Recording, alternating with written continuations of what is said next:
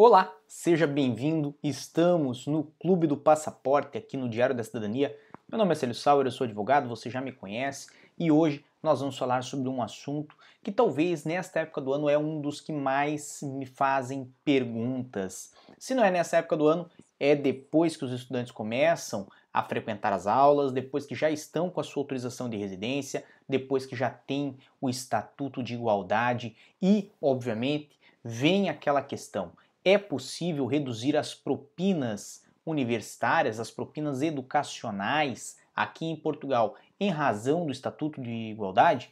E, obviamente, né, quando falamos sobre esse assunto, falamos também sobre é, os estudantes brasileiros que vêm a Portugal, muitos estão vindo agora com visto estudante, e falamos também sobre o financiamento do governo português à educação em Portugal. Então é um tema bem abrangente, mas nós vamos tentar simplificar aqui, vamos falar de dois diplomas legais de uma forma bem rápida, bem sucinta, apontar aonde é importante se ater nesses dois diplomas legais. E, evidente, nós vamos também fazer aí um quadro comparativo com quatro exemplos que vai deixar isto de uma forma bem fácil, bem simples para que você possa compreender quando você tem direito e quando você não tem direito à redução de propinas, tendo ou também não tendo né, a, o Estatuto de Igualdade aqui em Portugal. Então, nós vamos trazer tudo isso para você. Lembrando que, se você quiser participar, o nosso chat está aberto. Se você quiser deixar comentários aqui embaixo, caso não esteja vendo ao vivo, né, porque hoje é quinta-feira, são 10 e 1 da noite aqui em Portugal, 6 e 1 da tarde em é, Brasília, né? E nessa, nesse momento, se você quiser participar, você está convidado. Lembrando que, obviamente, caso você deixe aí o seu, o seu comentário posteriormente, nós também vamos dar é, atenção, porque esse espaço aqui embaixo é somente seu, que faz parte aqui ao nosso Clube do Passaporte, que é um dos apoiadores desse canal. Pois bem, vamos adiante, então vamos para o que nos interessa. E vamos falar, evidentemente, aí de Estatuto de Igualdade. O Estatuto de Igualdade aqui em Portugal é operacionalizado por um decreto-lei, o decreto-lei número 154 de 2003, de 15 de julho. Nesse decreto-lei tem alguns pontos que vale a pena serem observados, mas dentre eles, obviamente, o artigo 2, que fala sobre o acesso ao Estatuto de Igualdade, o artigo 15, que fala sobre os direitos, e o artigo 40, que fala sobre o cartão cidadão, que é, de certa forma, aí o objeto de muitas, é, muitos pedidos de Estatuto de Igualdade é alcançar o cartão cidadão, que é o bilhete de identidade do cidadão português e que o cidadão brasileiro aqui em Portugal, caso esteja abrangido pelo Estatuto de Igualdade, tem direito a obter. Tá bem? E de qualquer outra forma não teria, mas, né, neste caso teria direito a obter. Quando nós falamos então aí do artigo 2, falamos do, do acesso ao estatuto, né, o reconhecimento de direitos políticos depende da concessão prévia ou simultânea do Estatuto de Igualdade e, em caso de acumulação de pedidos, esses são apreciados em um único processo. Por quê? Porque o Estatuto de Igualdade ele tem hoje uma divisão aqui em Portugal em dois tipos de estatuto. O estatuto que garante o direito político e o estatuto que garante direitos, é, os direitos e os deveres. Né? Os direitos políticos só podem ser requisitados depois de três anos de vida aqui em Portugal, depois de três anos de residência legal aqui em Portugal. No entanto, o Estatuto de Igualdade para Direitos e Deveres pode ser requisitado imediatamente a partir do momento que você tem a sua autorização de residência, no mesmo dia pode fazer aí o pedido do Estatuto de Igualdade. Lembrando que ele tem um prazinho aí para ser é, apreciado, né? O pedido é entregue no CEF e depois de apreciado vai ser publicado. Publicado, você tem o direito, obviamente, aí de fazer o seu cartão cidadão. Quando nós vamos então ao artigo 15 do Estatuto de Igualdade, temos lá a equiparação de direitos, né, que seria aí o objetivo de quem pede o Estatuto de Igualdade, que confere direitos e deveres iguais aos cidadãos portugueses, e basicamente o que o artigo 15 fala é isso: os cidadãos brasileiros que a quem tiver sido concedido o Estatuto de Igualdade gozam, a partir do registro da decisão, dos mesmos direitos estão sujeitos aos mesmos deveres dos cidadãos nacionais, com exceção do disposto no artigo seguinte. E aí, no artigo 16 tem ali as exceções, que seria basicamente proteção diplomática, que não está abrangida, né? E também é, direitos não conferidos a estrangeiros, né, salvo aos cargos de acesso ao cargo de presidente da República, presidente da Assembleia da República, primeiro-ministro, presidente dos tribunais supremos e serviços nas Forças Armadas e carreiras diplomáticas, porque evidentemente isso aí é reservado somente ao cidadão português nato, tá bem?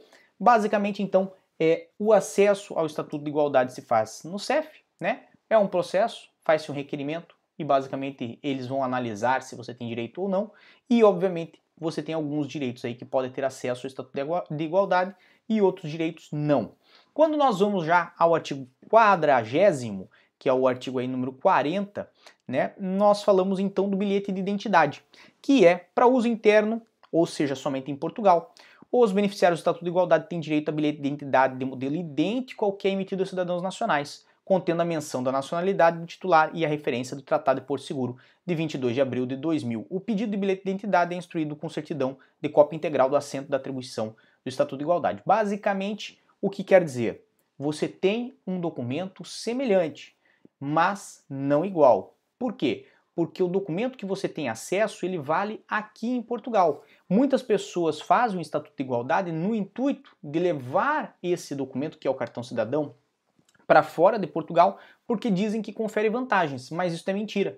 Não confere vantagens, somente se o indivíduo que pegar o cartão cidadão na mão não perceber, não souber que aquele documento ali não é, não permite o seu uso, né? Não é possível o seu uso fora de Portugal. E aí ele vai pensar talvez que você seja um cidadão português. Mas se você for honesto para explicar a situação para o indivíduo, é óbvio, é evidente que esse documento não tem valor fora do país. E se a pessoa tiver um mínimo de conhecimento de português, ela vai perceber essa situação. Então, quando nós falamos do Estatuto de Igualdade, desse decreto-lei, o número 154 de 2003, nós temos esses três artigos que vale a pena considerar, principalmente o artigo 15 onde fala da igualdade dos direitos e deveres. Agora, existe um outro estatuto que é muito importante ser observado acho que vai aparecer na tela agora para vocês, e é o Estatuto do Estudante Internacional. Quando nós falamos do Estatuto do Estudante Internacional, evidentemente, nós falamos do que? Do Decreto-Lei número 36 de 2014, de 10 de março. Esse decreto-lei, ele vem a estabelecer algumas regrinhas, certo? Para quem está em Portugal a estudo ou seja, para os estudantes nominadamente internacionais, né, para aqueles estrangeiros que vêm a Portugal no intuito, na finalidade de estudar. Aqui nós temos quatro artigos que vale a pena você considerar. Quais são esses quatro artigos? O artigo 3 o artigo 4 o artigo 9 e o 11 Basicamente, o artigo 3 trata de definir quem é o estudante internacional, o artigo 4 trata de qual é a forma de ingresso nas instituições de ensino, artigo 9 das propinas e artigo 11 de financiamento estatal. Nós vamos falar sobre isso de uma forma bem sucinta, bem rapidamente. Deixe-me só pegar o diploma e trazer aqui para mim também. Então, basicamente, nós temos aqui no artigo, no artigo é, terceiro, né, a definição de quem é o estudante internacional. Então, para efeitos disposto no presente diploma, estudante internacional é o estudante que não tem a nacionalidade portuguesa. Então, basicamente ali nós temos uma definição bem clara, bem simples, né? E, obviamente, temos aí outra é, pontuaçãozinha dentro deste artigo 3 que está lá no número 2, na linha B, que fala os que não sendo nacionais de um Estado membro da União Europeia forem é, residam legalmente em Portugal há mais de dois anos de forma ininterrupta em 31 de agosto do ano em que pretendem ingressar no ensino superior, bem como os filhos que com eles residam legalmente, certo? Não estão abrangidos por esse Estatuto do Estudante Internacional. Quem mais não está abrangido pelo Estatuto do Estudante Internacional? Os nacionais da União Europeia, por exemplo, também não estão.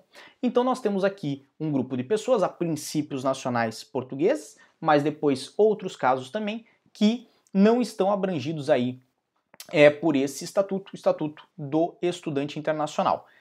Lembrando que no número 5 do artigo 3 ainda tem os estudantes que ingressarem no ensino superior ao abrigo do presente diploma mantêm a qualidade de estudante internacional até o fim do ciclo de estudos que se inscreveram inicialmente ou para que transitem. Então imagine, nós temos José que se inscreve para um mestrado em Portugal. Ele ingressa como estudante internacional e praticamente independente do que ocorra, ele vai manter essa condição até o final do seu curso. É isso que diz o Estatuto do Estudante Internacional. Lógico, existe uma exceção a essa regra? Existe. Está aí no número 6 deste terceiro artigo que fala excetuam-se do disposto no número anterior os estudantes internacionais que adquiram a nacionalidade de um Estado-membro da União Europeia. Mas nesse caso, se José adquirir aí a nacionalidade portuguesa durante o período deste mestrado, vamos dizer que durante um ano, ele estudou normalmente como estudante internacional e adquiriu aí a nacionalidade portuguesa, porque seu pai era cidadão português e ele obteve a nacionalidade portuguesa.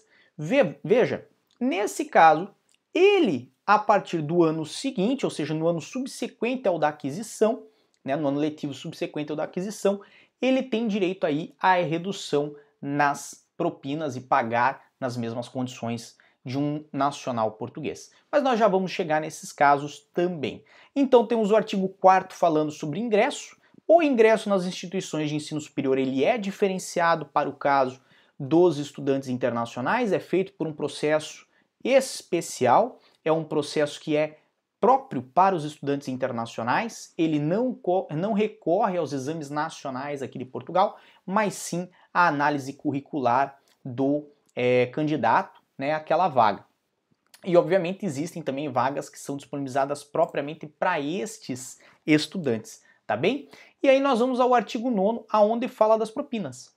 Nas instituições de ensino superior públicas, as propinas de instituição dos estudantes internacionais têm em consideração o custo real da formação e os valores fixados noutras instituições de ensino superior nacionais e estrangeiras. Ou seja, já temos aqui a primeira ideia de que vai ser cobrado o custo real para a oferta daquele, é, daquela educação, daquele ensino para o indivíduo, certo?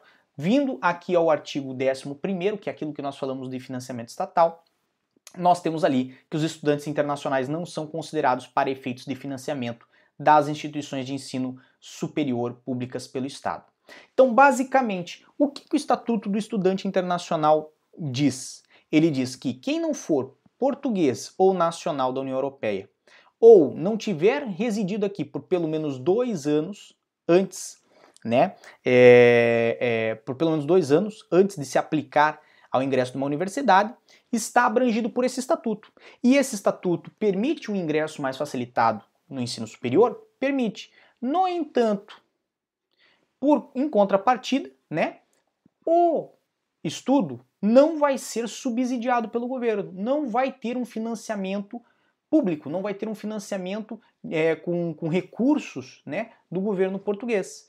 E desta forma, o estudante internacional, mesmo que numa instituição pública, tenha entrado com esse estatuto, com o Estatuto de Estudante Internacional, vai pagar o custo real da formação e não o custo subsidiado da formação, tá bem?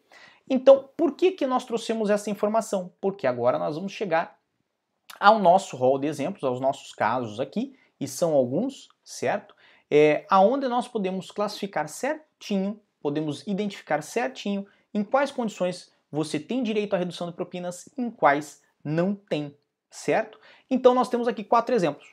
Primeiro exemplo, se você tiver o Estatuto de Igualdade, ou seja, José já vive em Portugal há quatro anos, três anos, não importa, dois anos, um ano, não importa, e tem o Estatuto de Igualdade, José pode fazer o regime geral de acesso, ou seja, fazer os exames nacionais e ingressar na universidade nas mesmas condições que os cidadãos portugueses, nas vagas que são destinadas aos cidadãos portugueses e desta forma ter também acesso ao subsídio do Estado para a redução do valor das suas propinas. E aí vai beneficiar, tendo o Estatuto da Igualdade, do desta redução de propinas universitárias. Olha só que bacana. Então, o Estatuto de Igualdade pode reduzir propinas? Pode, contanto que o ingresso na universidade tenha se dado pelo regime geral, tenha se dado pelos exames nacionais, certo? Vamos para o exemplo número 2, certo? Temos aqui Francisco. Francisco não tem Estatuto de Igualdade, mas reside legalmente em Portugal há mais de dois anos. Dessa forma, ele também faz o regime de acesso é, regime geral de acesso, ou seja, faz o acesso através dos exames nacionais, faz o acesso na universidade nas mesmas condições que o cidadão português e desta forma também tem direito a este subsídio ao seu estudo, certo? Nas mesmas condições do cidadão português. Fazendo aqui apenas uma atenção, um puxãozinho de orelha. Só não vale para este caso de, de, residência há mais de dois anos legal, mais dois anos legal em Portugal, quem tem visto de estudante. Seria para outros tipos de autorização de residência, como por exemplo para quem tem residência por trabalho. Então observe, isso aqui é muito interessante, por quê? Porque mesmo um cidadão estrangeiro que não tem estatuto de igualdade, se ele residir em Portugal legalmente há mais de dois anos, também tem a possibilidade de ingressar no, na universidade por este regime geral né, de acesso, que é basicamente aí o acesso, o acesso pelos exames nacionais.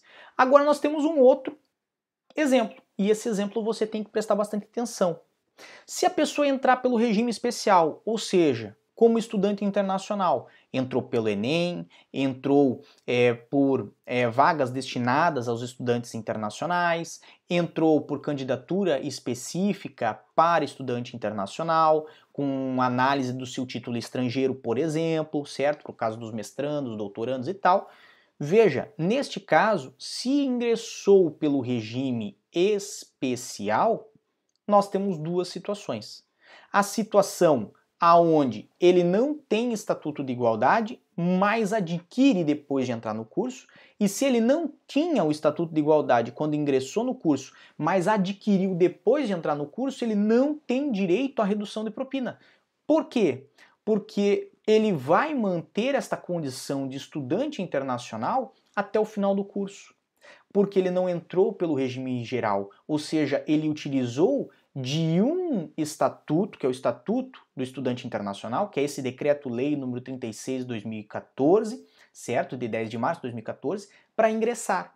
E aí ele não pode se beneficiar, vamos dizer, com os melhores de dois mundos, como falou-se muito tempo, né? Inclusive quando se discutia esse assunto. É, por que, que ele não pode se beneficiar com o melhor de dois mundos?